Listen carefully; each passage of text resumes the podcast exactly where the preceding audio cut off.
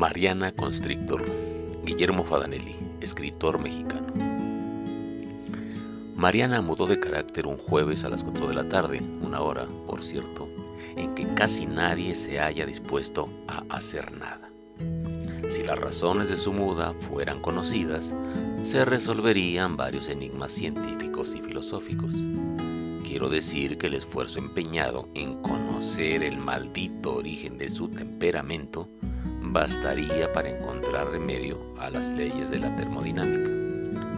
No existe manera de saber por qué su semblante pausado y sabio se transformó de pronto en un temperamento amargo como el té de alcachofa, un humor agresivo, a juzgar por los puntapiés que me da en los tobillos cuando se encabrona y quiere morirse. Mudó de piel como lo haría una boa constrictor, y no por ello voy a cometer el desaguisado de llamarla la boa mariana, ni nada parecido, nada de la pinche víbora que patea los tobillos o la zorra que se arrastra como víbora. No voy a decir cosas así, aunque no dejo de pensar que se trata de una buena comparación, no demasiado sofisticada ni imaginativa, pero acertada. Las boas no son peligrosas si eres un ser humano, pero si tienes cierto parecido a los ratones o a los murciélagos, entonces lo más conveniente es mantenerse a distancia. De todas formas, alguien te tachará de cobarde. Las boas aprovechan las noches para cazar y a lo largo del día duermen como ninfas silenciosas en las copas de los árboles. No podría asegurar que sean holgazanas, porque no conozco sus costumbres, pero de que duermen a pierna suelta, lo hacen. Mariana no parecía ser peligrosa y durante el día pasaba inadvertida. Su silencio no era ruidoso, como suele ser el silencio de las personas malvadas. Y sus movimientos te hacían pensar que el tiempo bostezaba amodorrado a su lado. Por el contrario, en las noches despertaba, comía ratones y la presión de sus piernas podía astillarte los huesos más calcificados. Los ratones a los que aludo no eran pequeños animales, sino hombres que las echaban aprovechándose de mi ebriedad y mi distracción. Entre estos roedores humanos había desde salameros, enanos y pusilánimes hasta una que otra buena persona. Mariana se los tragaba enteros, y tardaba muchos días en llevar a cabo la completa digestión. Quizás esta era una de las razones de su aparente pasividad. Ella bostezaba mientras un estúpido agonizaba dentro de su estómago. ¿A cuántos estúpidos se tragó la boa mariana?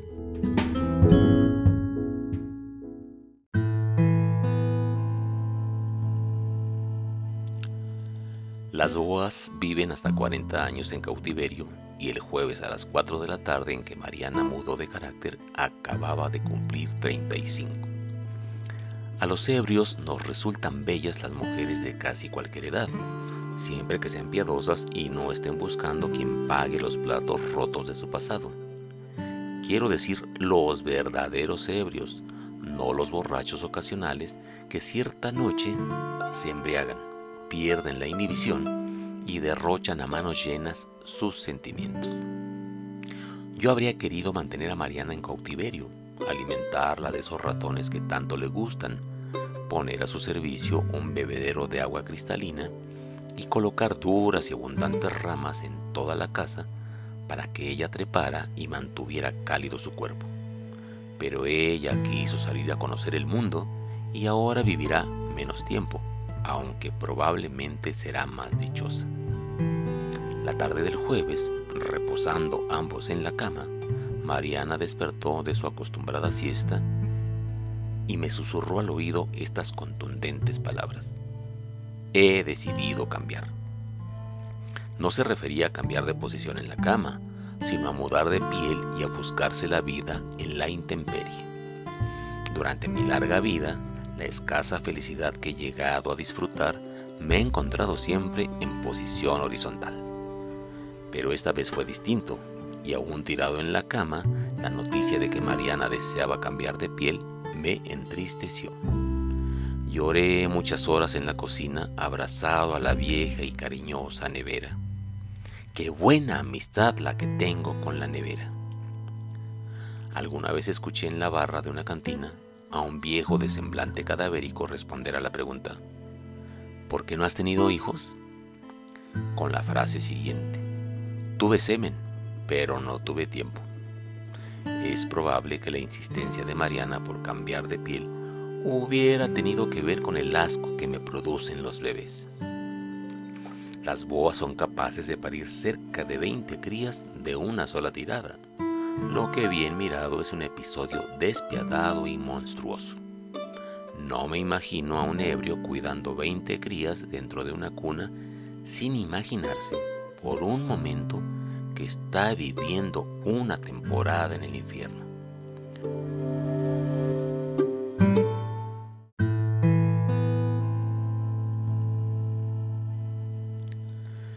No creo develar una intimidad si cuento que Mariana se ponía muy caliente durante la época de lluvias y que más de una vez estuvo a punto de estrangularme con su hermoso cuerpo. Si bien la temperatura ideal para las boas constrictor oscila entre los 25 y los 30 grados centígrados, durante la época de lluvias estas víboras se olvidan de toda clase de protocolo y arrojan el termómetro a la basura. Es probable que mis palabras revelen cierta dosis de despecho, pero yo no veo las cosas de esta manera. Los ebrios sabemos que cualquier mujer que viva a nuestro lado nos hace un invaluable servicio y que tarde o temprano se marchará para hacer su propia vida. El jueves en que me comunicó Mariana que cambiaría de aires, noté en sus palabras cierta amargura aún no asimilada. No encontré en su ánimo ningún vestigio aventurero, sino más bien el sosegado entusiasmo que dan al unirse la sabiduría y la resignación. Y ahora que ella no está aquí y cuento con el tiempo suficiente para rumiar el pasado, viene a mi memoria un hecho que hasta hoy toma densidad y se hace importante. Cuando yo me encelaba a causa de todos esos ratones que se comía Mariana, mi reacción era violenta y desesperada. La increpaba duramente, lanzaba objetos contra los muros y abandonaba la casa por dos o tres noches. En una ocasión me fui dos semanas. En cambio, las pocas veces que ella estuvo celosa al notar que otra mujer me atraía de manera fuera de lo común, guardaba silencio y se acicalaba más de lo normal solo con el fin de hacerme sufrir y que me dolieran las costillas. Yo no podría afirmar qué hacía ella exactamente para tornarse más hermosa. ¿Acaso el vestido ajustado, el cabello sin orden, los zapatos que sabía combinar tan bien con sus pupilas? ¿Cómo pasaba de ser una boa constrictor imperator mexicana a una boa constrictor melanogaster ecuatoriana?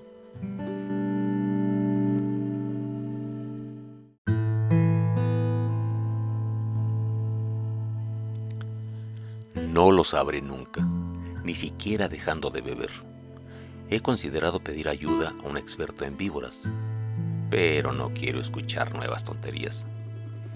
Me bastan con las que invento yo.